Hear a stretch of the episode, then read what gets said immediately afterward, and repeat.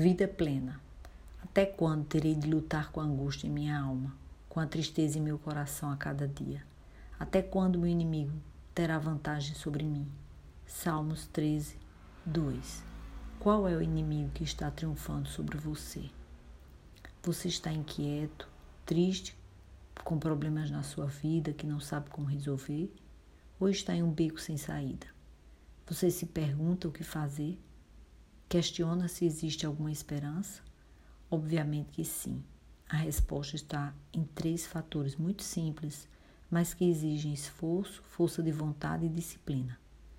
1. Um, depender de Deus só depende de nós. 2. Como vamos desenvolver nossos dons e capacidades naturais? 3. A capacidade de aproveitar as oportunidades que se apresentam. Muitas pessoas fracassam por se recusar a reconhecer que a vida é difícil e que precisamos arregaçar as mangas para administrá-la melhor.